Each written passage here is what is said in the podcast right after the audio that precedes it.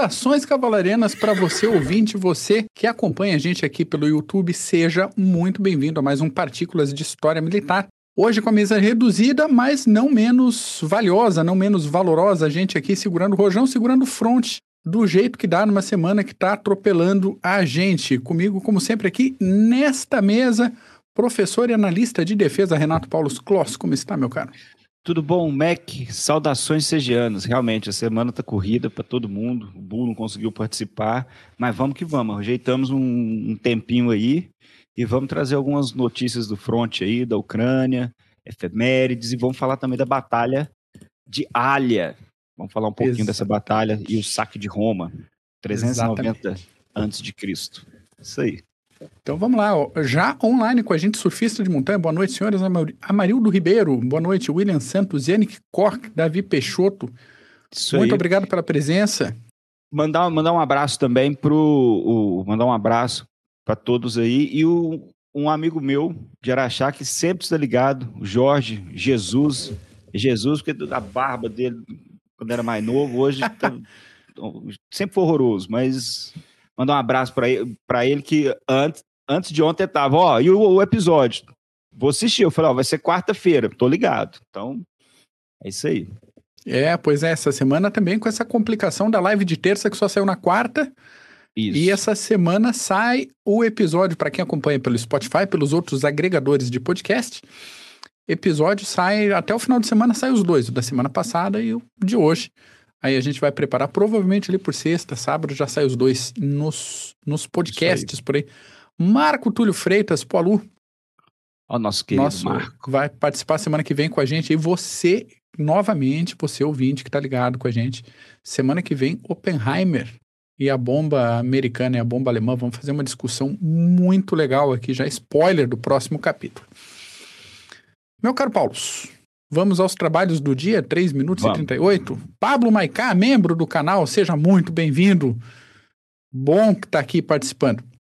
Galera Emerson, tá chegando, isso aí. O pessoal tá chegando aos poucos aí, vão vão se inteirando, daqui a pouco a gente manda um, se um, um relincho para cada um, exatamente. Vamos lá então. Bom, primeiro, vamos falar aí da Ucrânia. É, a gente já vem falando há alguns episódios sobre a ofensiva ou contra-ofensiva, os ucranianos falam que, no caso, é uma ofensiva, é, mas hoje nós temos outras notícias e, e, sobre a guerra na Ucrânia. A primeira é sobre a suspensão do acordo de grãos. Então, a Rússia ela cumpriu a ameaça que ela havia feito e suspendeu o acordo que permitia a exportação de grãos ucranianos a países pobres. Então, como todos vão se lembrar, no ano passado, esse acordo foi, costura, foi costurado entre Rússia, Ucrânia, a ONU e a Turquia. Então, é, é, é isso permitiu que a Ucrânia uh, exportasse 32 milhões de toneladas de grãos que tiveram. Uh, uh, eu tenho até os números aqui, como, por exemplo, dados mostram que o acordo ajudou o acordo esse acordo de grãos ajudou a fornecer grãos para 45 países em três continentes. 46% para a Ásia, 40% para a Europa Ocidental, 12% para a África e 1% para a Europa Oriental. Então, países como Afeganistão, Sudão, Djibouti, Etiópia, Quênia, Somália, Iêmen são castigados pela guerra, pela fome, foram beneficiados também com esses grãos. E agora a Rússia resolveu pular fora desse acordo. E ela decidiu isso na segunda-feira, foi até no dia do ataque à ponte de Kert. É, é, Mac, tem, acho que tem outro. Você poder passar o outro, o outro, esse aí, ó. Esse, esse era o acordo. Então, como uh, aqueles que estão nos assistindo podem ver, a Ucrânia poderia, uh, podia, no caso, exportar através desses três portos aqui. Havia essa área de concentração e depois eles eram escoltados pela Marinha Turca. É, e a Rússia como todos sabem, desde o começo da, da guerra, a Rússia bloqueou a, a, essa parte do Mar Negro. Então, precisou desse acordo dos grãos para poder fornecer. E, e, e, e não é à toa que todos chamam, muitas pessoas chamam a Ucrânia como o, o celeiro europeu. O, o, o celeiro é o que quase alimenta a Europa por inteira, devido às suas terras que, desde Heródoto, Exatamente. são citadas, né? As terras negras da Ucrânia são citadas. Só que a Rússia decidiu uh, uh, pular fora do acordo. Mas por que, que a Rússia decidiu pular fora do acordo? Tudo bem, a Rússia tem tido alguns atritos com a Turquia nessas últimas semanas. Nós citamos no último episódio em relação à entrada da Suécia a, a, na, na OTAN e tudo mais.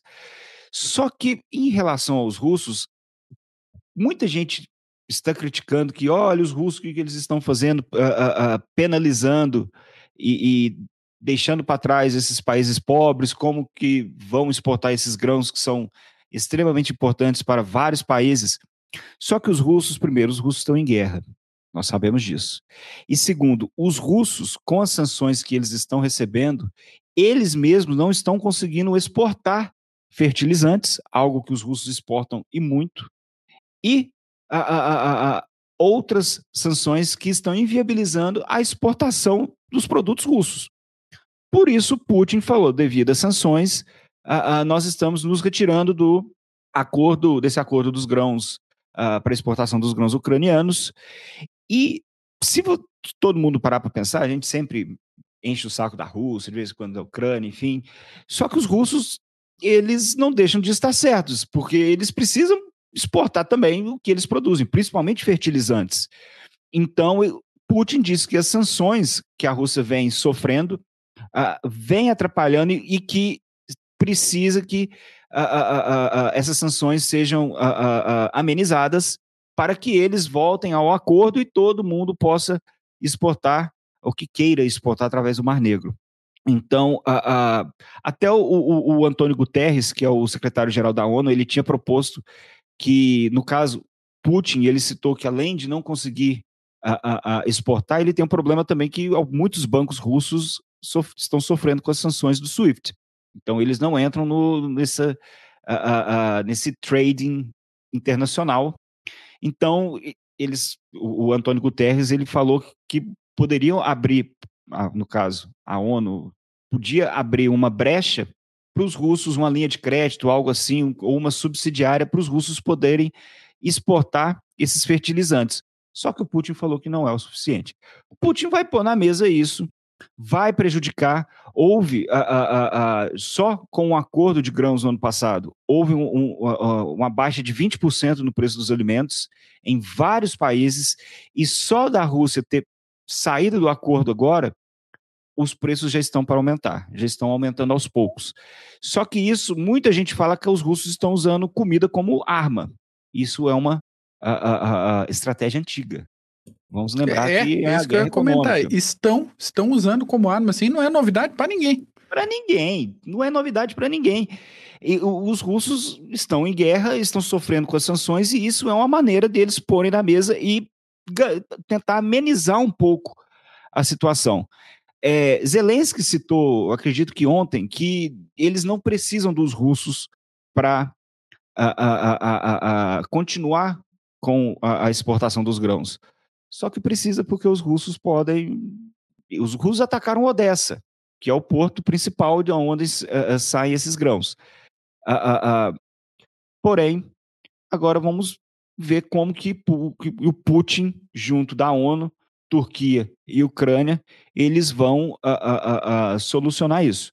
Agora, que o Putin ameaçou que iria sair do, desse acordo de grãos, e que a verdade é, porque as sanções estão, proibindo, estão atrapalhando até mesmo os russos a exportarem seus produtos fertilizantes, grãos também, Putin falou que, olha, eu vou ter que jogar duro nessa situação. E aqui, tudo bem, às vezes a gente julga, não julga, tal. Ah, muita gente falando que não é amigo do, do do sul global, dessa parte sul do mundo, uh, uh, mas os russos estão em guerra e eles precisam tomar essa medida desesperada, senão o, o parco dinheiro que eles. Aí, não parco de dinheiro, que andam fazendo muito dinheiro, mas grande parte está sendo a, a, bloqueada através dessas sanções. Então, eles. Putin. E é exatamente isso. Não adianta falar que ah, pode ser isso, pode ser aquilo, não. Putin quer que a a, a, uma, que afrouxe, dê uma afrouxada nessas sanções um pouco, alguma coisa, para poder voltar com um acordo de grãos. E ele deixou claro também que é questão de, questão de negociações. Ele falou que isso não é o suficiente, a questão do que o Antônio Guterres propôs. Mas é outra situação que eles vão negociar, acredito, e que possa chegar uh, uh, no acordo, logo até porque o mundo inteiro, os chineses já reclamaram, o Ocidente, vários países, então você acaba sofrendo uma pressão maior ainda, não é aquela pressão do país agressor, mas eles estão bloqueando a, a, exportação de alimentos para países pobres, principalmente, né? Então, foi uma medida. Até o Yannick botou aqui embaixo, a Rússia não exportou fertilizante para o Brasil e para alguns outros. Exportou, mas daí a, a, a, ser o suficiente a repor as perdas vai uma distância, né? É isso. Exportar, exportou, mas poderia ter exportado muito mais. A questão é essa. E, e, tudo bem, a Rússia vem fazendo acordos com outros países, com a Índia, com a China, para tentar burlar um pouco o SWIFT, mas mesmo assim é, é, é, eles sofrem, estão sofrendo muito. Então eles tentaram a, a, liberar esse banco, Putin no caso, o governo russo liberar esse banco para poder fazer as transações internacionais e poder liberar e poder exportar também. Só que não, a ONU disse não, você pode abrir uma subsidiária. E falou não, subsidiária, subsidiária é o é o raio que o parto, para a gente já não começar com palavrão. É, não é o suficiente. Então, Putin é o que nós citamos a Turquia alguns episódios para trás, né? É, o, o Marco falando, tão, estão criando o do SWIFT chinês, estão criando certas alternativas, mas são paliativas, são curto prazo. É, é, mas isso leva a esses países que acabam virando párias quando atacam, quando, a, a, a, como no caso da Coreia do Norte, com os testes nucleares, é, eles aprendem que se caso sofrem, sofrerem sanções como essas, existem outras formas de burlar no caso do SWIFT, criar outros mecanismos, mas que não é igual ao SWIFT que nós conhecemos, que age é, é, é, que tem uma cobertura global, né? Exatamente. Então, e até vamos... tem a questão da cúpula do BRICS, aí o Putin já não vai participar, né? Ia é, ser na, na África do Sul, tem aquele pedido de, de, de cilindró para ele, falando, hum, melhor não, né? Melhor não ir, vai dar ruim. Ele, muitos uh, uh, comentaristas de defesa e tal, falaram que, ah, quero, o Putin vai e eu duvido que alguém vá pôr a mão nele, todo mundo. E de última hora, Putin decidiu não ir, mandou o Lavrov para esse encontro. Muita gente falou que ele afinou. A famosa, aquela famosa amarelada, né? Que a gente fala que ele afinou. Mas, uh, uh, para não causar mais, mais problemas, é, guerra na Rússia, guerra na Ucrânia e tudo isso, então é melhor mandar o Lavrov mesmo, é melhor do que arrumar mais problemas para ele. E, né? Já, economia já tá de estresse. Uhum. Eu, eu, eu vi, Mac, eu, eu li até que ele, um, uma das teorias de que ele não queria ir porque ele estava com medo de alguém tomar o poder, fazer um coup d'état enquanto ele estivesse fora, mas não acredito que seja isso. É mais medo de ser de medo de ir para jaula e né, ir para casinha e causar mais problemas. Porque os russos falaram, se prenderem o Putin, isso é um, uma agressão direta contra a Rússia e, no caso, teríamos que elevar todo esse estado de guerra. Mas não, não, não. Melhor. Deixa lá. O, o negócio que ele ia de avião e avião tem um pequeno problema que às vezes ele cai. Né? Então, passando por locais meio complicados, onde a gente sabe com a prática histórica que tem gente infiltrada de tudo que é lado. Sim. Ele sabe o que ele fez com, com aviões no passado, inclusive ali na Ucrânia. Girkin, o que, é, que ele fez. Exatamente. Então não arrisca. Até hoje, e, tem, e, e, e, isso é triste, tem, hoje existem pessoas uh, gabaritadas e tudo, que entendem de geopolítica, de defesa uhum. e tal, e que ainda acham que não, que não foi a Rússia, a Rússia não tem nada a ver com isso tal. Poxa, é triste. O, o Girkin era eu tava, o Igor Girkin, e que hoje mete o pau uh, no, no, governo russo, ele e o Prigozhin, que ah. acabam sendo as melhores fontes. Porque é fonte russa não tem, né? Tudo. Nem tinha Leopard e Abrams, eles já tinham destruído 50, segundo os russos. Então, não, pro Putin agora, pelo menos por enquanto, assim, se não der para ir de lado, não vai. Fica é. em casa, tranquilo. Fica de boa. O que mais que temos para hoje? Vamos lá. Nesse mesmo dia a, a, a, que a Rússia pulou fora do acordo, desse acordo do, do, dos grãos, da exportação de grãos, houve um ataque à ponte de Kerch, aquela ponte que liga a, Rússia à Crimeia. Então, o que, que aconteceu? É, é, nessa segunda-feira, todos sabem que essa ponte Kerch possui quase 20 quilômetros de extensão, ela foi atacada pelos ucranianos. Foram os ucranianos. Não adianta a gente ficar falando que ah, teve gente falando que ah, poderia ter sido sabotagem, não. Então, os ucranianos atacaram a, a, a, ponte. A ponte já está com tráfego a, quase que liberado, apenas uma seção da ponte que foi destruída. E os russos tratam o mais rápido possível de dar um jeito e consertar, porque é o link que os russos possuem junto à Crimeia. Então, se os russos querem abastecer a, não só a Crimeia e também trazer os recursos da Crimeia, o trânsito direto e abastecimento das tropas no sul da Ucrânia é via ponte, essa ponte de Kerch. Então, ela foi atacada pelos ucranianos. Dizem que foram drones submersos que atacaram Uh, uh, não, não, né? mais né? exato, não mais drones voando e atingindo. No caso, dizem que foram esses drones submersos, mas que o, o, os ucranianos falaram que só irão contar como eles destruíram essa parte, e já é a segunda tentativa de destruição da ponte de Kerch. Vamos lembrar que em outubro ou novembro do ano passado eles explodiram um caminhão, um caminhão bomba, e agora com esse ataque. E foi no mesmo dia que os russos saíram do acordo de grãos e o ataque da ponte de Kerch já levou os russos a bombardearem Odessa. Então, estão bombardeando já o Ocidente. Já fizeram isso várias vezes, de novo, estão bombardeando a, a, a, a parte ocidental da Ucrânia. Isso mostra que os russos, claro, com todo o seu arsenal de mísseis, eles conseguem atingir qualquer parte da Ucrânia, isso é fato. E isso mostra também que é, é, é a falta de uma certa deficiência nas defesas aéreas, por, até porque as defesas aéreas ucranianas estão concentradas mais no fronte, uh, cidades principais, Kiev uh, uh, e outras mais. Porém, os russos retaliaram com esse ataque em Odessa. Três pessoas morreram nesse ataque à ponte, uma família, pai, mãe e filha, morreram. então foram três baixas russas e parece que a, a ponte já está para ser liberada. Agora, qual que é a importância dessa ponte?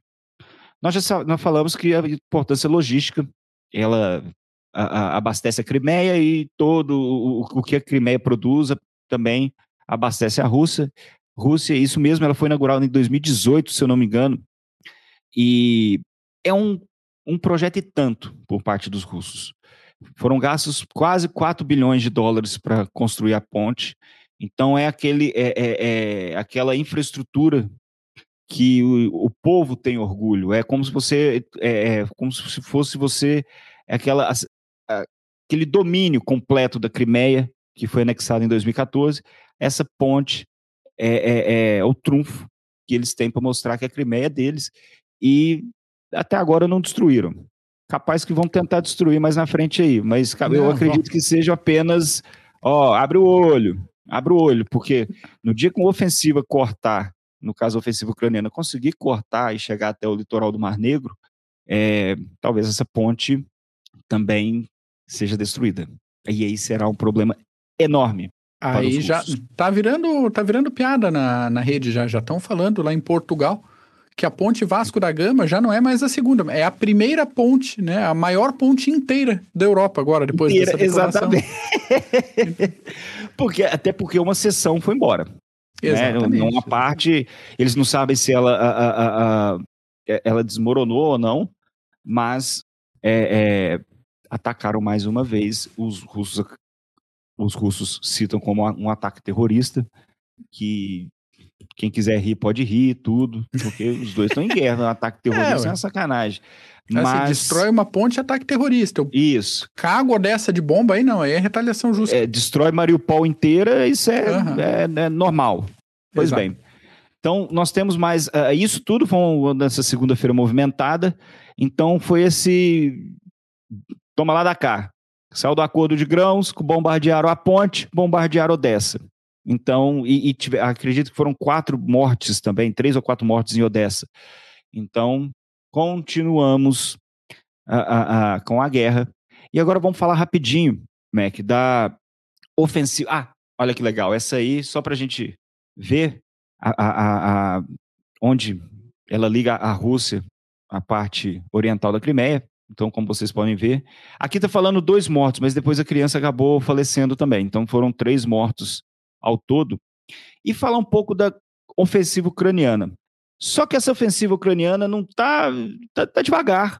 Todos os veículos de comunicação falam que a, a, ainda os ucranianos agora, é fato, os ucranianos, mesmo desde quando começaram essa ofensiva até hoje, eles já perderam 20% do material dispostos para ofensiva. E poucos ganhos. E isso tem muito a ver com as defesas russas, uh, uh, uh, porque os russos se entrincheiraram, nós citamos na, no último episódio. Bem organizadinho. Bem organizado, campos minados, valas antitanque, é, é, é, é, pontos de observação, bunkers, arame farpado, tudo. Imagina uma guerra convencional, você misturou a Primeira Guerra com a Segunda Guerra e a Guerra Moderna. Pronto. Foi 40 quilômetros de defesa que os russos construíram. Então, essa ofensiva ucraniana está a, a, demorada, até porque não possuem o poder aéreo adequado.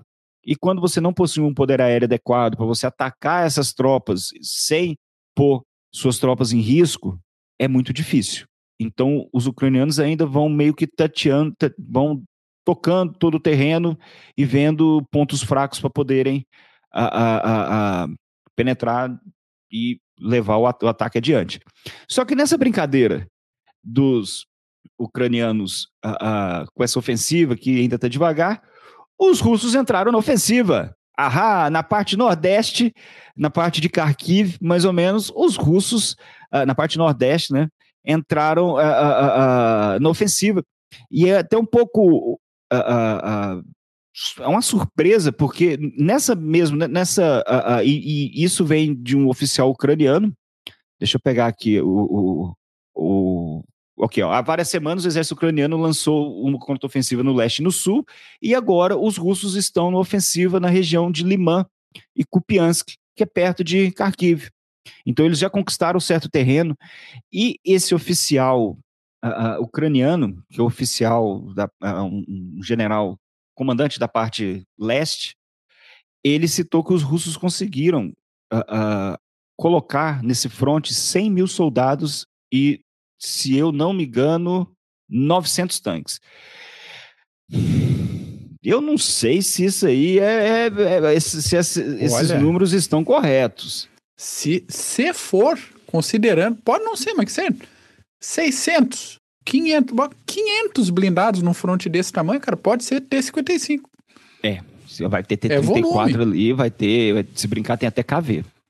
É, é, é, é volume, é isso é aí. Volume. O T-34 a gente já fez PHM ou CGCast, não lembro agora, sobre o T-34, que ele tinha problema mecânico, tinha problema de blindagem, tinha problema de solda, não tinha rádio, não tinha nada, mas tinha um monte, né? Tinha um monte. Então, se você tem um monte de alguma coisa que é, que é meio ruim, ainda assim, é um monte. Tem um monte até hoje. Síria. Vira e mexe, assiste um. Ah, falar nisso, eu vi as fotos esses dias para trás de um tanque russo que caiu num lago. Eu ia mandar lá no CG, mas já já tá velho, já tá velho. Mais um, mais, mais um, um, mais um recuperado. Isso aí. Então, é, é isso, é, é, esses números me deixaram um pouco surpreso, um pouco eu fiquei surpreso com 100 mil soldados apenas nesse fronte, os russos que estavam sofrendo com mobilização e, e, e falta de, de, falta de soldados mesmo, agora resolveram partir, partir para ofensiva nessa região. Então, enquanto pode ser um estratagema também, depois atacar em outro, outras regiões, enquanto os, os ucranianos vêm atacando no sul, é, na região de Vuhledar e na região de Barmut, tentando cercar, os russos entraram na ofensiva, esperaram, esperaram, não foi dando, não foi dando muito certo, russos entraram na ofensiva. O que, que isso quer dizer? Que vem mais guerra pela frente. Vem mais guerra pela frente. É, é, fica parecendo o, o, o, filme do Rock Balboa lá com o Ivan Drago, os dois, sabe, cambaleando, mais ainda um dando soco no outro. Estamos desse jeito ainda. Vamos ver como vai ser depois. Mas uh, agora os russos entraram na ofensiva. Vamos ver se eles possuem alguns ganhos. Uh, uh, com, a, com, a, correria não deu para separar aquele o, o, o, o mapa interativo para a gente dar uma olhada, mas próximo episódio a gente dá um, um, uma detalhada melhor nessa ofensiva russa também. Então, enquanto os, os, ucranianos enquanto os ucranianos estão com ofensiva no sul, E no leste, os russos estão na ofensiva na parte nordeste do fronte. E nisso, mais guerra pela frente e guerra de atrito. É isso aí. Maravilha. Deixa eu dar uma renovada aqui. Antes que eu passe já para algumas outras notícias, dá uma boa noite aqui para Emilson. Estava falando com o Emilson agora há pouco. Edemilson Patton Júnior, Alexandre Steiner Zilk, Daniel Araújo, Yuri, Little Vintage, CGCast Oppenheimer e as bombas atômicas, por favor. Semana que vem, não perca. Terça-feira, às 9 horas, aqui no YouTube e durante a semana no, nos. Como é que chama aquilo? Que a gente bota? Aplicativo. Pode aplicar. No, aplicativo. no app. No app. No app. Exatamente. Naquele negócio. A semana tá. Tá. Uh, Pablo Maicá, a grande ameaça russa não são nem os mísseis, sim os riscos de liberarem mais fotos do perigosinho de cueca. Deus nos livre, concordo. Tá louco. Vexílio Moreira, Yuri, T-34 pelo menos tinha marreta para trocar de marcha. Fato. Deixa eu ver, é. T-55 no lado. E a, infantaria, e a infantaria que seguia no começo da guerra tinha cachorro-bomba. Exatamente, exatamente. Não, mas daí a gente fala de, de, de infantaria, o povo fica assim. É. Vamos fazer um episódio renovado sobre infantaria para vocês darem risada um pouco. Pablo Maicá, sem cobertura aérea vai ser difícil os ucranianos penetrarem em profundidade nas defesas russas. Exatamente. Helicópteros russos têm castigado os ataques ucranianos e causado pesadas baixas. Cara, a gente já falou aqui também. Ah, como é que é? Mi-24, né? Aquele helicóptero. Sim. Eu acho que é isso o, o nome. Porra, bom pra caramba aquilo lá. É um equipamento excelente. E tá funcionando, antiguinho, da década de 80, mas tá, tá dando trabalho. Tá dando trabalho. Realmente, oh. sem cobertura aérea, sem. nem dizer supremacia, o mínimo de cobertura aérea, você avançar com blindado, com trincheira, com um monte de barreira em escala. Isso. Não vai rolar. M35, o, obrigado, Steiner. É isso aí mesmo. O, os carros que os, os americanos, Bradleys, que eles forneceram, estão ajudando muito. São carros leves, mas com a blindagem boa, mas mesmo assim, tem hora que você precisa é, é, é, dessa cobertura aérea. E sem cobertura é aérea decente, fica muito difícil. Os russos possuem essa cobertura aérea, agora eles estão aprendendo aos poucos. É, o Mac, e, Max vai fazer as que... Sim, Pô, mas falar. lembrando que o Bradley é veículo de combate de infantaria, não é MBT para avanço. Exato. Né? É para levar é, infantaria. com outra função, exatamente. Isso aí. Antes de você fazer as efemérides, uh, uh, Max, só citar aqui. É, episódio passado nós começamos com em homenagem ao 4 de, o, o 4 de julho, botamos a bandeirinha americana, e sempre tem um ou outro pé no saco que fica, ah, bandeira americana tal. Gente, nós vamos botar bandeira americana, vai botar bandeira brasileira, vai botar. A gente tava até procurando a bandeira dos Celtas para botar aqui e tocar uma musiquinha, mas não deu pela correria. Vai botar bandeira russa, vai botar bandeira de todo mundo, vai botar música. Quem estiver achando ruim, que viu uma bandeira do, do, da Grã-Bretanha, meu amigo, Vai tá chegar a tua vez de rir vai, também, fica tranquilo. Vai, é, vai chegar a sua vez você achar bom. Mas esse papo de ah, não é patriota, me, me ajuda. Aqui Minas Gerais vai tombando, meu amigo. É isso aí. Então, parem de. Vai ter bandeira de todo mundo, vai ter hino. Se, se brincar, a gente põe a internacional aí no começo de um episódio aí. Pra fazer isso dos aí. dois lados. Little Vintage. Uh, cadê? Cadê o CGCast Estados Mentais Soviéticos? O Smith está preparando. Eu acho que não vai ser live, vai ser gravado e a gente vai lançar numa terça-feira dela. Dessa a gente está ajeitando com ele ainda. Steiner, paga vintão e a gente lê ofensa ao vivo exatamente. Contribui aí, pode ser no Pix, pode ser aqui direto no YouTube. Isso. A gente vai que vai. Tinha gente Grande aqui. Espanha, vamos continuar também. Bandeirinha da Foice, a gente já teve episódio já bom teve, sobre o programa teve, espacial, já isso. teve negócio. Entramos e... com todo mundo aí como uh, uh, uh, cosmonautas. Exatamente, ficou um lixo arte, mas ficou engraçado pro caramba. E, né? Não fica mais vai... a galerinha do South Park. É, é, mas tem, tem pra, exatamente, mas tem para todo mundo. Enfim, 31 minutos, vamos... Vamos, dar, vamos, vamos. Vamos adiantar aqui. Outra coisa que aconteceu essa semana, cara, acho que foi ontem, que foi o seguinte: um cidadão americano Isso. chamado Travis King correu para dentro da Coreia do Norte. O que se sabe até agora, a gente deu uma levantada nas informações aqui, é que ele é um militar americano que já tinha sido detido na Coreia do Sul uh, por se meter em brigas, bebaço, estava batendo nos coreanos lá. E ele também saiu chutando uma viatura de polícia, quis bater no, no, nos policiais e tal. Prenderam o cara, levaram lá pro quartel. E ele passou um tempo no, no Chilindró, é, ajeitaram a, a, a volta dele para os Estados Unidos.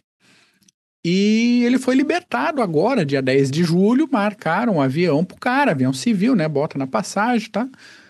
E ele ia voltar, só que nesse trâmite aí ele foi escoltado até a área de embarque do aeroporto. Aí o pessoal da escolta não pôde entrar na área de embarque, passaram ele para frente. E chegou no momento de embarcar, ele começou com uns papos meio esquisitos, assim, ah, cara, eu perdi meu passaporte, eu não tô encontrando meu documento, não sei o quê. Tiraram o cara da área de embarque. Nesse de tirar o cara da área de embarque, vou chamar o gerente, supervisor, alguma coisa, como é que resolve? O cara sumiu. Escafedeu. Escafedeu. Aí fugiu, saiu da, da, da vigilância, conseguiu chegar perto da zona desmilitarizada e entrou num passeio turístico na zona ali, do lado da zona desmilitarizada. Aí, cara, ele correu para dentro da Coreia do Norte. É assim, um do, dos países mais fechados no mundo, inimigo notório, público dos Estados Unidos. O cara fez isso para quê? Para evitar voltar para o Fort Bliss, no Texas. Claro, provavelmente ele ia, né, ficar no, no, guardadinho mais um tempo lá, mas, pô, tá no Texas, entende, cara? Você não tá na Coreia do Norte. E ainda uma testemunha do passeio disse que ele estava dando gargalhadas histéricas antes de se atirar para a Coreia do Norte. Então a gente não sabe se Devia deu doidão, né? é, não sei se estava doidão ou se ele ficou revoltado com alguma coisa, fala, os caras vão me prender, eu vou dar prejuízo para esse bando de safado, vão ter que pagar um baita de um resgate. Para mim, sei lá o que passou na cabeça do cara, mas o cara se atirou 23 anos de idade e foi, cara, foi. Daí, aparentemente, pelo que pouco que a gente sabe, o cara tá preso lá agora. Escapou Preso. de ser preso no Texas para ser preso Tá preso na Coreia, na do, Coreia Norte. do Norte. Será que a comida Tá. melhor lá? Deve estar sendo afofado uma hora dessa aí. Isso aí, tá descascando Enfim. batata. no mínimo. No mínimo, por baixo. Então, efemérides. O, o, o Emilson parece filme. Duvida que vai sair um filme sobre a fuga para a Coreia do Norte? Eu não duvido, não. Efemérides, cara, coisas que aconteceram pela história. 19 de julho, né? Bom, legal a gente separar aqui, a gente faz isso de vez em quando para ter aquela noção de, de é, continuidade, às vezes de que a gente fala que a história não se repete, mas ela rima, né? Tu fala isso Rima. com uma certa frequência. Isso. E tem alguns eventos interessantes aqui. No ano de 711, ali mais ou menos em torno do dia 19, mas por isso vale como efeméride da, da semana, aconteceu, enfim, por um dia desses, aí a Batalha de Guadalete, na qual forças muçulmanas lideradas pelo Tariq ibn Ziyad derrotaram os visigodos do rei Roderick. A gente já falou dessa batalha, desse avanço muçulmano. Acho, acho que no episódio que a gente falou da Batalha de Tours. Falamos certeza. também na expansão muçulmana. Ah, verdade. Boa, bem lembrado. Então, aquele esquema, teve aquela famosa crise de sucessão, daí um dos é, candidatos ao trono convidou os muçulmanos para dar uma força ali, para consolidar o trono dele, e daí quando os muçulmanos chegaram convidados na Península Ibérica, eles viram, olha, a situação está perfeita demais para a gente não aproveitar. Então vamos aproveitar, né? Por que não? Aí, alguns anos depois, anos de nove, ano de 939, 19 de julho, acontece a Batalha de Simancas, na qual o rei Ramiro II de Leão derrotou os uh, mouros, as tropas mouriscas, no califado de Córdoba, perto da cidade de Simancas. Não é uma, um, um trocadalho de alguém que não percebeu o que estava acontecendo, era o nome da cidade mesmo. A batalha começou no dia 19, mas durou alguns dias naquela boa e tradicional técnica de escaramuças, emboscadas e perseguições. E é isso. Troco lá, uma lá e uma cá. Ano de 1333 aconteceu a Batalha de Halidon Hill, com uma vitória acachapante dos ingleses sobre os sempre descontentes escoceses. Ah, o curioso é que a batalha aconteceu por iniciativa escocesa, que tinha aí cerca de 15 mil combatentes, contra menos de 10 mil ingleses. Isso, o ataque foi feito, foi visto o terreno, o terreno estava com condição para os escoceses, é, terreno mais alto, toda aquela situação. Eles avançaram berrando morro abaixo, com gaita de fole, com gritaria, jogando sapato, do, do jeito que deu. E tinha tudo para dar certo, cara. Só que eles tomaram uma lapada tão forte dos ingleses que não se tem um número estimado de baixas. Se diz assim, alguns milhares de mortos. E no lado inglês é alguma coisa entre 10 e 15 baixas, só. Ô, louco. Então foi um negócio assim complicado. Massacre. Massacre. A situação foi a seguinte, cara. Os ingleses não tinham uma rota de fuga. Então eles se fecharam numa posição defensiva decente e lutaram pela vida. A gente falou isso semana passada, isso. no episódio ali do cerco de Boston, que foi deixado uma rota para o pessoal, justamente para o pessoal não fincar a pé e não vir para o combate corpo a corpo a baioneta. Isso é uma então, estratégia oriental bem antiga. Isso aí. Deixa a, a, a rota para o cara fugir que o cara vai, não vai combater. Se fechar, o cara vai. Vai lutar vai como, se, como leões. Então. Olha, o Good Pastor. O Travis King é de cavalaria. Explica-se a loucura, pelo menos. a falta de bom senso é bem típico. Cara, eu não, não confirmei, mas eu confio na tua informação. Mac, só uma coisa, quando você começou falando da Batalha de Guadalete, nós, nós citamos que nós já falamos sobre a, a batalha já duas vezes tal.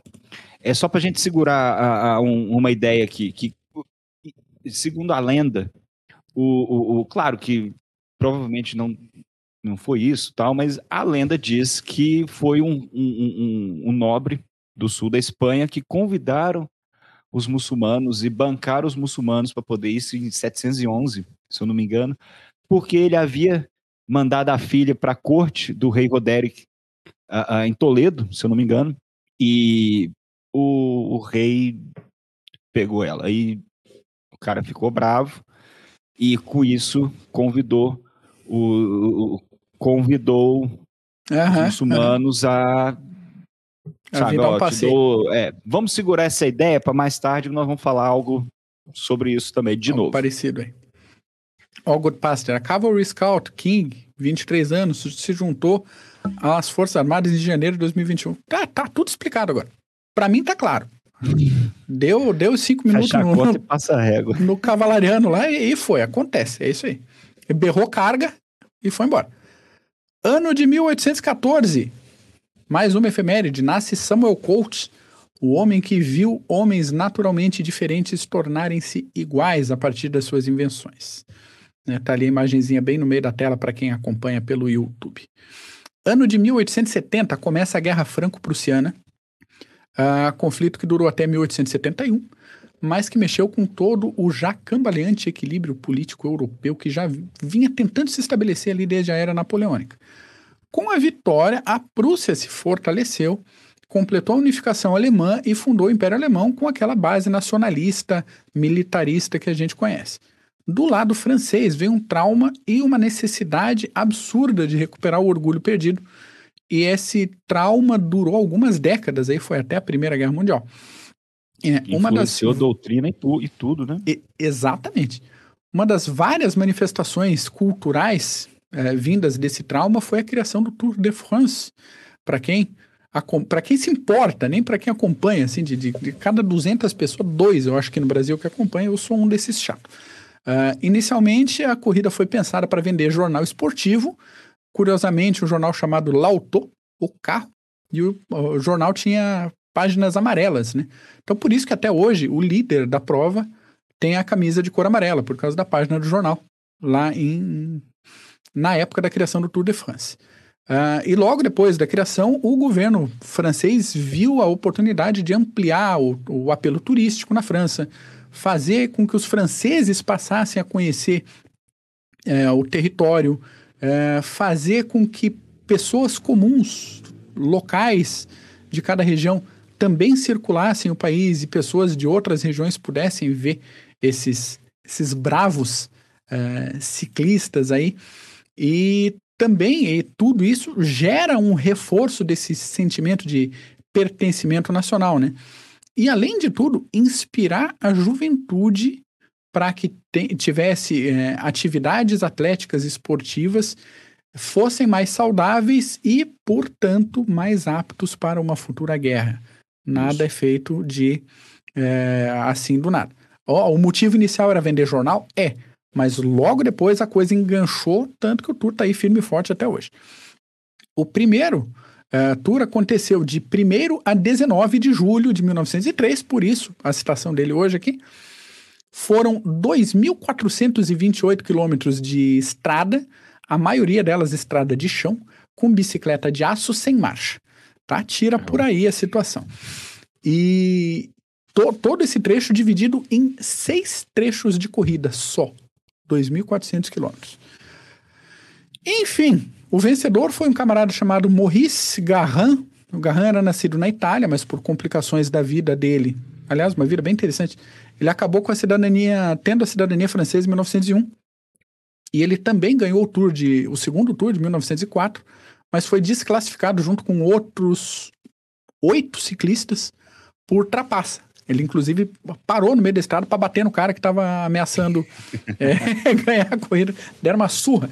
E teve, teve quebra-pau, teve furada de roda, teve tudo. O segundo tour foi uma loucura. O segundo terceiro tour foi uma loucura. E para quem também tem interesse nisso, já teve doping no primeiro. Então não é novidade doping no ciclismo. É, para os outros dois ou três ouvintes, e é o motoqueiro que passou aqui atrás, minimamente interessados nisso, o tour desse ano está acontecendo, vai terminar no próximo uh, domingo, dia 23 com um, um estágio final em Paris, coisa mais linda de acompanhar. E no mesmo dia começa o Tour Feminino, eu acho que são oito etapas, também é muito legal de assistir. Fica aqui o convite para quem tiver interesse. Uh, dá para assistir na ESPN ou daí assinando canais uh, de fora. Chega do dia 19 de julho, a gente dá um pulinho para trás no dia 18, porque no ano de 477 a.C. aconteceu a Batalha de Cremera, durante as guerras romano-etruscas. As tropas da cidade de Vei emboscaram e venceram as tropas de Roma. Aí os romanos, putíssimos dentro das calças, mandaram outra tropa contra os ventinenses e tomaram outra surra. Aí os ventinenses entraram e invadiram Roma, ocuparam um pedaço da cidade, deram um tumulto lá, mas, né, voltaram embora para casa. No ano seguinte, os romanos foram de novo para ofensiva, venceram os caras e hoje essa localidade faz parte de Roma, porque Roma cresceu para burro nos Região últimos metropolitana. dois anos, exatamente. Então, um conflito aí que a gente pensa, 477, cara, a Grécia estava no auge, né? Exato. É quando a gente vê... A, a, a Batalha de Salamina, é, Eu... Salames... Isso aí, pô, é, filosofia, teatro grego voando, e a gente não não associa de vez em quando que Roma já estava acontecendo ali. Desde 700 Sim. e pouco antes de Cristo, Roma estava tava andando, né? Então, toda essa formação romana é interessante, tanto que uns anos depois, no ano 387, acontece a Batalha de Alia. Mas aí é papo para ti, porque chega de efemérides minhas hoje. Essa, é, essa guerra com, contra o, o, o, os é, Vei, no caso a cidade, durou mais. Esse conflito parava, terminava, durou quase que 100 anos. menos de 100 anos, mas é, quando a gente. Nós vamos citar 387 é de acordo com alguns autores e 390 de acordo com outros a, a, autores antes de Cristo que ocorreu essa batalha. A batalha de Alha ou a batalha do rio Alha. Mas para a gente entender um pouco, a gente tem que entender que naquela época a, a Roma era uma cidade-estado que possuía a, a, quase que 50 quilômetros de extensão a partir da cidade. Mac, nós temos o outro mapa, que tem um mapa de como que era Itália. Aqui, ó. Pois vocês conseguem ver esse 400 antes de Cristo. Olha como que a Itália era ainda bem fragmentada, Roma aqui ainda só nessa parte do litoral e tudo. Agora, pode voltar para o outro, que como que a gente precisa entender dessa batalha? É, 600 anos de Cristo, isso Titus Livre explica muito bem, os celtas a, a, invadiram o Vale do Pó. Eles ou colonizaram o Vale do Pó. Então, todas essas a, tribos aqui são tribos gaulesas que vieram da, do, do centro da França. E a história é que havia um rei que simplesmente pegou seus dois sobrinhos, uns falam que eram os dois filhos, mas o primeiro ele falou: olha, vai colonizar, ele colonizou a parte sul da Alemanha, depois dos Alpes, e o a, a Belovesos, o nome do, do, do chefe tribal, acabou colonizando ou, ou a, a, conquistando essa parte do Vale do Rio do Pó. E foi assim que ou, começaram, por exemplo, foram o, o, o, essas tribos uh, gaulesas que fundaram Mediolandum, que virou Milão, por exemplo, que é uma grande cidade, que hoje é um, que sempre foi um baluarte do cristianismo durante séculos. Enfim, é, todas essas tribos elas se uh, fixaram aqui ao norte da, da península, ao norte da Itália, e os senones foram os últimos que se estabeleceram aqui na costa do Adriático. Pois bem, é, essas tribos, elas, essas migrações, e elas são bem explicadas, a maioria das vezes, grande maioria, em busca de terras, em busca de a, a, a, terras melhores para a, produção e tudo mais, e terras em abundância, não locais onde você entra em conflitos diretos. Pois bem, a partir de 600 a.C., os, os, os gauleses começaram a colonizar o Vale do Rio do Pó e aos poucos eles foram indo mais ao sul e entrando ao sul e entrando em conflito com os etruscos, por exemplo. A Etrúria ali estava naquela região e, e Roma nessa, nessa época ele possuía essa buffer zone, então não era muito problema esses bárbaros uh, ah, uh, ah, para Roma. Pois bem, por que, que eu falei? Agora vamos começar isso por volta de, de 400, uh, 390, um pouco antes. É, existe uma cidade ao norte de Roma que se chamava Clusium. E essa cidade, ela era uma cidade etrusca, da Etrúria, no caso, e essa cidade foi saqueada pelos Senones, pela tribo Senones, por Brenos, que nós vamos mostrar ali depois o busto dele eles atacaram essa cidade. Agora, existem várias teorias a respeito por que, que esses senones, esses gauleses estavam saqueando mais ao sul. Então, por isso que eu citei aquela parte da Batalha de Guadalete, porque uma das histórias que até Titus Live conta é que, inclusive, havia um, uma pessoa lá, um camarada chamado Arum, se eu não me engano, e o rei de Clusium, antes de morrer, pediu que ele fosse o tutor do filho até atingir a, maior, a maioridade. Pois bem, o menino atingiu a maioridade e pegou a mulher isso. dele. É, nunca deu certo. Isso. Então, o menino atingiu a, a, ficou adulto, pegou a mulher do cara. E conta a lenda que o cara convidou os, os gauleses para vem cá, a terra é, são pessoas muito não é muito habitada, são pessoas indefesas, então vocês podem fazer o que quiser. Agora, é um pouco esquisita essa história, porque oh, vem cá ajudar a gente aqui, os caras chegam e saqueiam a cidade e tudo mais. Pois bem, Brenos, com a, as suas tropas, eles chegaram incluso, e existe até uma teoria também, outra teoria que na verdade eles estavam indo ao sul, porque eles iam servir como mercenários para Dionísio de Siracusa, nas guerras contra as cidades ítalo-gregas. Uh, uh, teorias. Lá no sul, Sicília, né? Exatamente. Então é como se fosse no meio do caminho, vai pilhando aí o que der. Quando eles chegaram em Clusium, ali pilharam a cidade e Clusium, todos os habitantes viram aquela, a, a, aquela horda, pediram ajuda para Roma. E Clusium não tinha nada a ver com, com, Era uma cidade da Etrúria, mas mesmo assim eles pediram ajuda para Roma. E Roma falou que não, nós não vamos intervir, isso é problema de vocês, mas nós vamos mandar três embaixadores para conversar com os bárbaros, vamos dizer assim. E aí sim, o diálogo que é citado por alguns autores, autores é bem interessante, porque, primeiro, os embaixadores eles eram três irmãos de uma família muito abastada de Roma. E era uma família que levou guerra à cidade de Vei, que você citou, Mac, por anos. Então era uma família que Roma dependia muito dessa família. Esses são os, os gauleses, no caso. É, é, e o que, que acontece? É, eles pediram, os embaixadores foram lá e perguntaram para o, o no caso, o, o chefe, um dos oficiais dos Senones, por que, que vocês estão aqui uh, uh, ultrajando e atacando. Qual direito vocês têm de atacar a, a, a terra deles? E os Senones falaram pelo mesmo motivo que vocês atacam as outras terras. Então já foi a primeira na, na fuça. E depois eles falaram que tudo é justo, uh, uh, tudo que se pode carregar na ponta da espada é justo. Mais uma uh, dizendo que eles. Frase de poder... tatuagem, hein? Exatamente. Vai, se alguém quiser, já anota logo. Mas os embaixadores romanos ficaram um pouco ultrajados com isso e depois acabou que um desses irmãos, os três irmãos começaram a fazer parte da defesa da cidade e um desses irmãos acabou matando um oficial de alta patente dessa tribo dos Senones. Isso é uma, é uma lei que não é escrita, mas é uma lei universal, que você não mata embaixadores. Você não pode matar embaixadores. Então, isso é, é uma lei não. É, é, eles até citam que é uma lei não escrita universal. Então, os uh, uh, Senones, o que, que eles fizeram?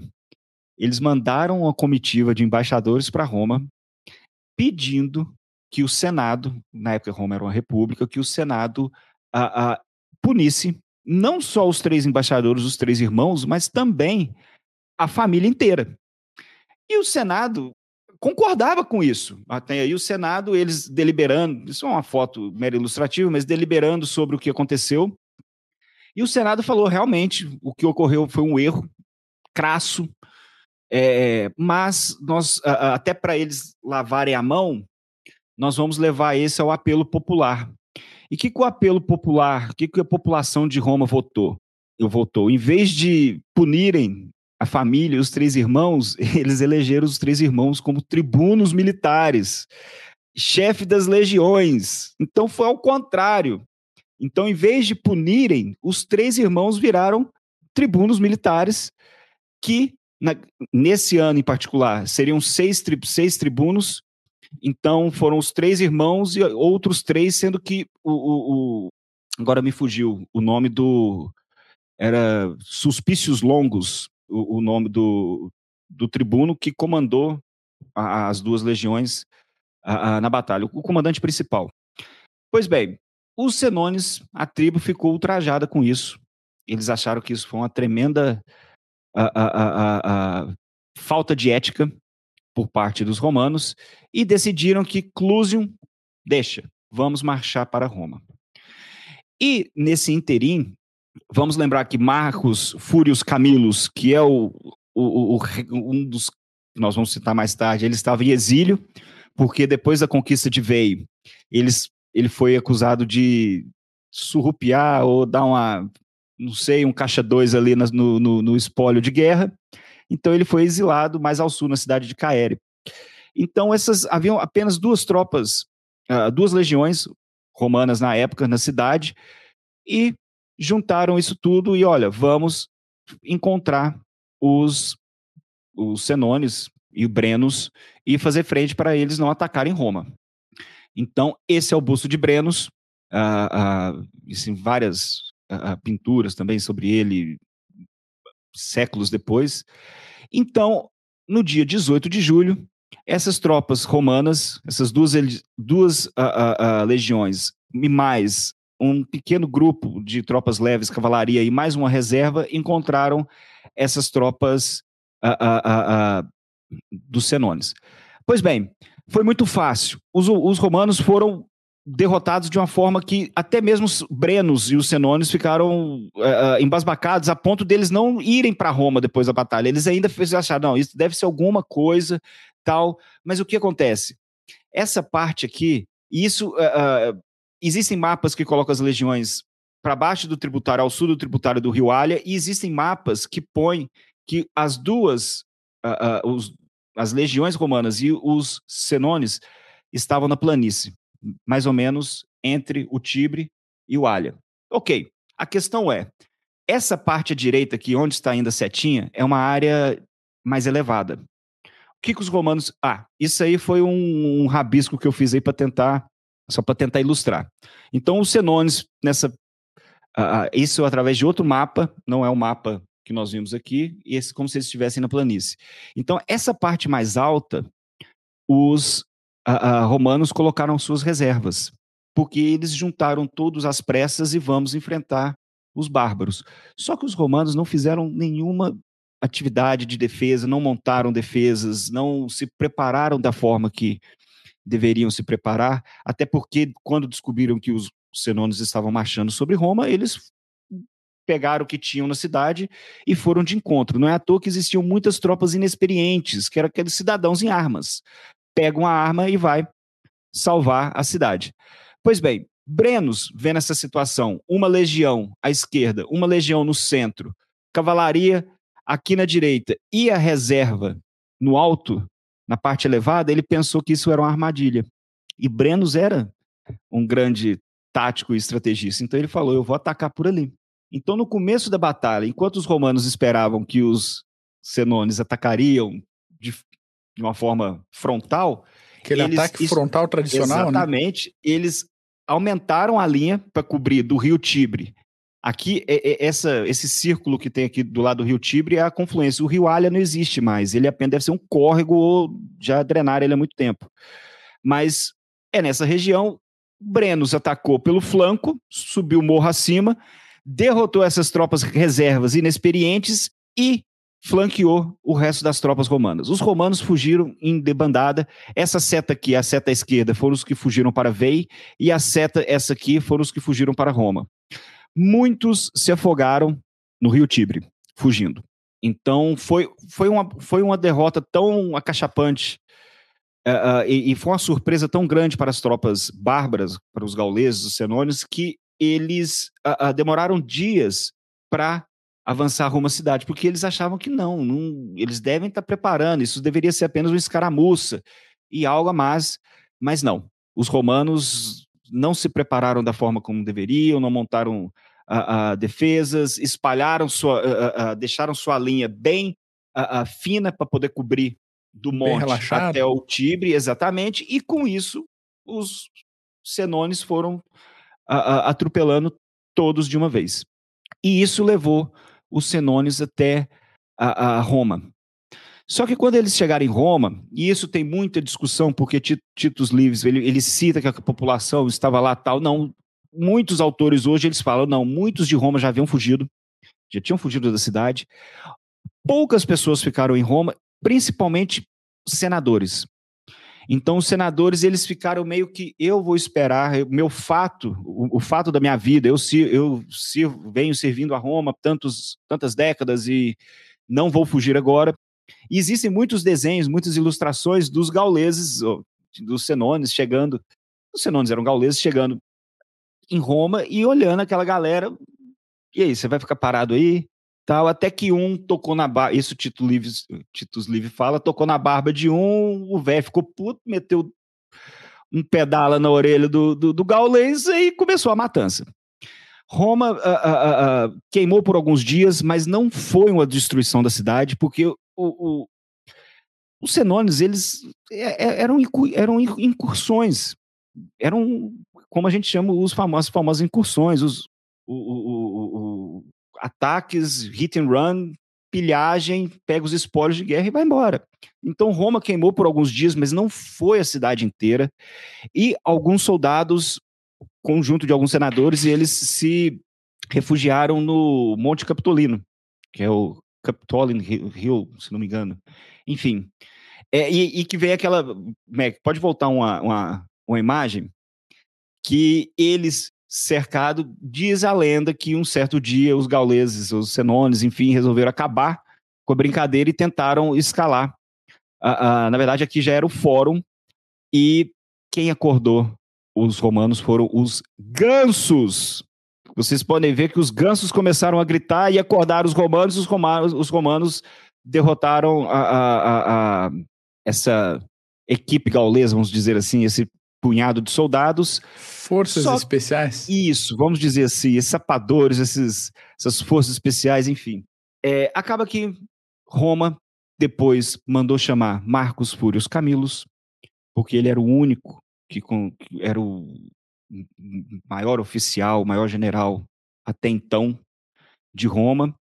E, mas a verdade é que Roma foi totalmente saqueada durante dias e aí que tá chega a hora que Marcos Fúrios Camilos chega para tentar reaver, tentar conseguir alguma coisa. Essa é a imagem. Na hora que esse, no caso, no centro é Brenos, e foi concordado que 500 quilos de ouro deveria ser pago para os senones, para eles poderem ir embora. E os romanos, na hora de pagar, começaram a falar que, olha, a balança está com problema, tudo, isso, aquilo. Aí vem a, a, a, lenda que Brenos jogou sua espada na balança e falou, vai victis. É isso que eu até botei aqui no, na legenda. Vai victis, é, em inglês é woe to the vanquished, que seria ai dos derrotados como se diz, se vocês estão derrotados, vocês precisam sofrer o que devem sofrer. Isso Tucídides citou também no diálogo meliano, diálogo de Mélia, enfim, é, bem, e, e, e, ele citou, Marcos uh, uh, Fúrios Camilos depois citou que o, o nosso povo vai recuperar a nossa dignidade não através do ouro, mas através da espada. Só que a lenda diz que esse ouro foi recuperado centenas de anos depois, quando Júlio César conquistou a Gália. Então, demorou um tempinho aí. Mas uh, uh, essa batalha do, do, rio Alha, ou a Batalha de Alha, ela é super conhecida uh, na história militar romana, porque muitos autores consideram como o renascimento de Roma. Roma possuía diversos problemas sociais, problemas militares. Por exemplo, eles enfrentaram os, os senones com falanges, os, é, como se fossem os gregos, com aquela falange dória, tudo os mais fortes com lanças na frente, tudo isso. Então, essa, esse, essa derrota e esse saque levou a uma série de reformas e levou, a partir disso, uma expansão muito uh, uh, vigorosa por parte de Roma, porque foi a partir daí, daí que Roma teve aquela ideia de pertencimento, de, de cidadão, de todos, uh, todas as pessoas fazerem parte da cidade. Então, por exemplo, muitos achavam que VEI não poderia ser não poderiam mandar população ou ser colonizada porque como VEI perdeu a batalha, era um local que havia sido despido dos deuses. Então não poderia ser enviado. E depois pensaram totalmente diferente. Não, nós vamos expandir tudo isso. Então, essa batalha, 18 de julho de, de 390 ou 387 antes de Cristo, é o segundo renascimento de Roma. E não é à toa que Roma foi saqueada só depois de 800 anos, né? Então, desde a, das muralhas uh, que foram construídas depois e todas o, o aparato militar, doutrinas militares que foram uh, adicionadas, principalmente por Marcos Fúrios Camilos, é, e depois contam que eles uh, derrotaram, mataram Brenos, mas isso é mais lenda. A verdade é que Brenos foi lá, saqueou, ainda passou na cara da galera lá e foi embora. A verdade é essa. Então, apenas mais um, um, um porque a gente vem comentando sempre de uh, atualidades, o que está acontecendo na Ucrânia, e a gente precisa citar essa parte geopolítica, essa parte política, mas temos que lembrar que o CG também é história militar, então sempre que a gente conseguir, sempre que a gente consegue, a gente traz alguma batalha antiga, e essa é uma batalha que talvez, para quem estuda a, a, as campanhas romanas, conhece, mas muitas pessoas começam a estudar as batalhas romanas a partir das guerras púnicas, por exemplo. E nisso Exatamente. antes teve Exatamente. as guerras contra os samnitas, teve o, o, o, caso do saque de Roma. Então foi o segundo renascimento da cidade de Roma. E isso foi um, um como se fosse uma pedra para que Roma crescesse, se expandisse e virasse um império. E depois de 800 anos, talvez a gente, depois de 800 anos, a gente consiga fazer um episódio aí sobre a queda de Roma também. Fiquei até meio com medo de, de citar essa batalha aí, mas por enquanto deu tudo certo. Mas é isso aí. Roma foi obliterada, duas legiões. Só mais um porém. Muitos autores, autores antigos clássicos, citam que ah, 40 mil romanos uh, contra 50, 60 mil uh, uh, bárbaros da tribo dos Senones. Não, eram duas legiões. Naquela época, cada legião podia ter no máximo 4.200 soldados. Se você citar 8,400 mais o que eles conseguiram juntar, deveria ter no máximo 12 mil soldados romanos e de tropas bárbaras 15, 20 no máximo, porque muitos inimigos de Roma na marcha dos Senones acabaram se juntando também não porque eles eram inimigos de Roma, mas pelo Capilé. Vai é ter, vai ter saque, vai ter espólio também. Saque, eu tô indo também. Ah. Então, ah. as tropas aumentaram, mas levaram, acabaram que eles ficaram estupefatos, derrotaram de uma forma muito fácil os romanos. Ah, quando atacaram pelo flanco, o centro e a esquerda praticamente desmoronou, virou pó. Muitos soldados morreram, muitos se refugiaram em Veio, outros foram para Roma, depois fugiram, e depois Roma tem um novo capítulo que chega até a, a, a, ao Império, né? Pois é, é, é, interessante citar isso, que realmente, a partir daí que Roma começa a ser Roma mesmo, né? Isso. aí que a, que a coisa realmente começa a ficar, porque assim, Roma já era antiga, aí a gente tá falando de 400 e pouco, já tinha uns 300 anos já. Isso. Né? Talvez um pouco mais. E se a gente considerar, comparando com o que a gente costuma ver nesse período aí, que é Grécia, Grécia não dava a mínima para Roma. Grécia estava preocupada com os persas, a Grécia estava preocupada com o Egito, a Grécia estava preocupada com o Oriente. Né? Sabia da existência de Roma, tanto que tinha um, um, trabalho comercial, tinha colônias gregas na Península Itália, várias colônias, inclusive Nápoles, que é do lado de Roma. Né? Existia esse intercâmbio cultural já há algum tempo, mas era assim, putz, é mais aquela cidadezinha ali, mais aquele negócio num não era relevante a ponto de alguma cidade-estado grego, Atenas, por exemplo, com, com, o poderio marítimo que ela tinha, se empenhar para ir lá conquistar. Você vai conquistar o quê lá? Exatamente. Né? Então, e tem um, um, fato muito interessante, Mac, que é, é, bom, essa batalha ocorreu 390, 387 a.C., mas uh, entre 480, 450 mais ou menos, parece que Roma enviou uma, uma, uma delegação a Atenas para prender uh, uh, como sabe, como qual que é o sistema político e tudo mais, e nós sabemos que tudo que surgiu na Grécia os romanos pegaram e fizeram do jeito deles. Isso não é vergonha. Tudo, até nas estátuas, eles, algumas coisas eles melhoraram e muito, outras coisas não, mas é, é, é, o saque de Roma ocorreu pouco depois da Guerra do Peloponeso por exemplo. Exatamente, exatamente. É? E nessa época, Roma era uma cidade-estado, como Esparta, como Tebas, como Corinto, Atenas. Não possuía. E como você disse, Mac, é, é, eles possuíam problemas até, tipo, você é cidadão romano, você não, então você não precisa pegar em armas. E depois dessa batalha e depois do saque de Roma, houve outra mentalidade, que não, vocês todos podem ser fazer parte de Roma, podem carregar armas, podem fazer parte de certas questões burocráticas da, da, a, a, da cidade, e isso, aos poucos, Roma conseguiu ir se expandindo. Vamos fazer aqui uma federação, vamos fazer uma aliança de proteção mútua, vamos incorporar isso. território, e daí para frente. Seria interessante depois a gente citar como que foi feita a, essa transição das falanges até com o, o, sistema que os romanos passaram a usar com as Manip... Eu esqueci o nome, manípulos. Os manípulos. Manípulos, exatamente. Então, depois a gente fala disso, que dá um, dá um episódio legal. Maravilha. Deixa eu dar uma olhada nos últimos comentários aqui. Contratação de mercenários, Little Vintage. É isso aí mesmo. Boa noite, é... boa noite, Sérgio Nascimento, Pedro Valente. Te... sempre teve. Contratação de mercenários sempre teve. E tinha a galera conhecida, como teve depois os é, a cavalaria númida, teve os fundibulários das Baleares. Das Baleares. Tinha, é, tinha uma galera específica em cada ofício que lutava e de vez em quando os dois lados de uma guerra contratavam tropa do, do mesmo e pessoal. Né? É, é interessante também que a Itália sempre foi um terreno muito fértil para os mercenários. Aham. Maquiavel que o diga. Então, Exatamente. É, é né? então, por exemplo, a Itália é um país uh, com uma geografia um pouco difícil, com os Apeninos, tudo. Então você tem certas regiões um pouco, pouco isoladas, apesar de ser o território menor. Então, uh, uh, mas aos até poucos. Hoje, né? é, até hoje, é, até hoje. complicado. Até que uma das teorias fala que não, ninguém chamou, botaram, pô, botaram a mulher que foi.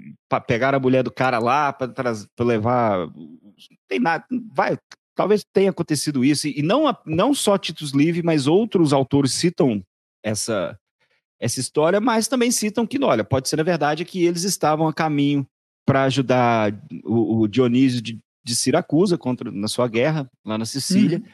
pararam ali para Tirar uma onda lá em Roma, tudo. Desse jeito. É isso aí. Mais abraço para. Como é que é o nome dessa cidade? Mozarlândia, Goiás. Abraço para vocês. Pedro Valente, abraço para a Cavalaria da ESA, turma 2010, a melhor de todas. Um relincho especial para todo mundo aí da, da turma 2010 da Cavalaria. Um, um abraço muito forte. E... Opa, é por isso que o Marco colocou aí, ó. Ah, é, a Viap é a porta giratória, giratória da Itália. Né? vai argumentar como com isso, né? Mas é isso. Encerrando as atividades por hoje, Paulos, obrigado. Eu que agradeço, Mac. Valeu por mais uma, uma aula tua aí, sempre bom a gente conversar sobre Guerra Antiga. Para você, ouvinte que acompanhou a gente aí, muito obrigado também. Uh, comentários abertos, podem aí descascar o teclado em cima da gente. E se todo aquele negócio que eu falei do Tour de France ninguém se importa, bota uma hashtag ali embaixo no comentário. Comenta lá, eu não me importo. Bota, pode botar no comentário, eu não me importo, que daí a gente sabe que você realmente não dá. Ah, isso, mínima. Pode, pode falar lá sem problema. é isso aí, estou cagando. É isso, gente. Abraço pra vocês. Paulo, obrigado de novo. Cuide-se, hidrate-se. Valeu, Mac, meu querido. Vocês ouvintes também, acompanhem a gente nas redes sociais, no nosso site clubedogenerais.com.br e até semana que vem.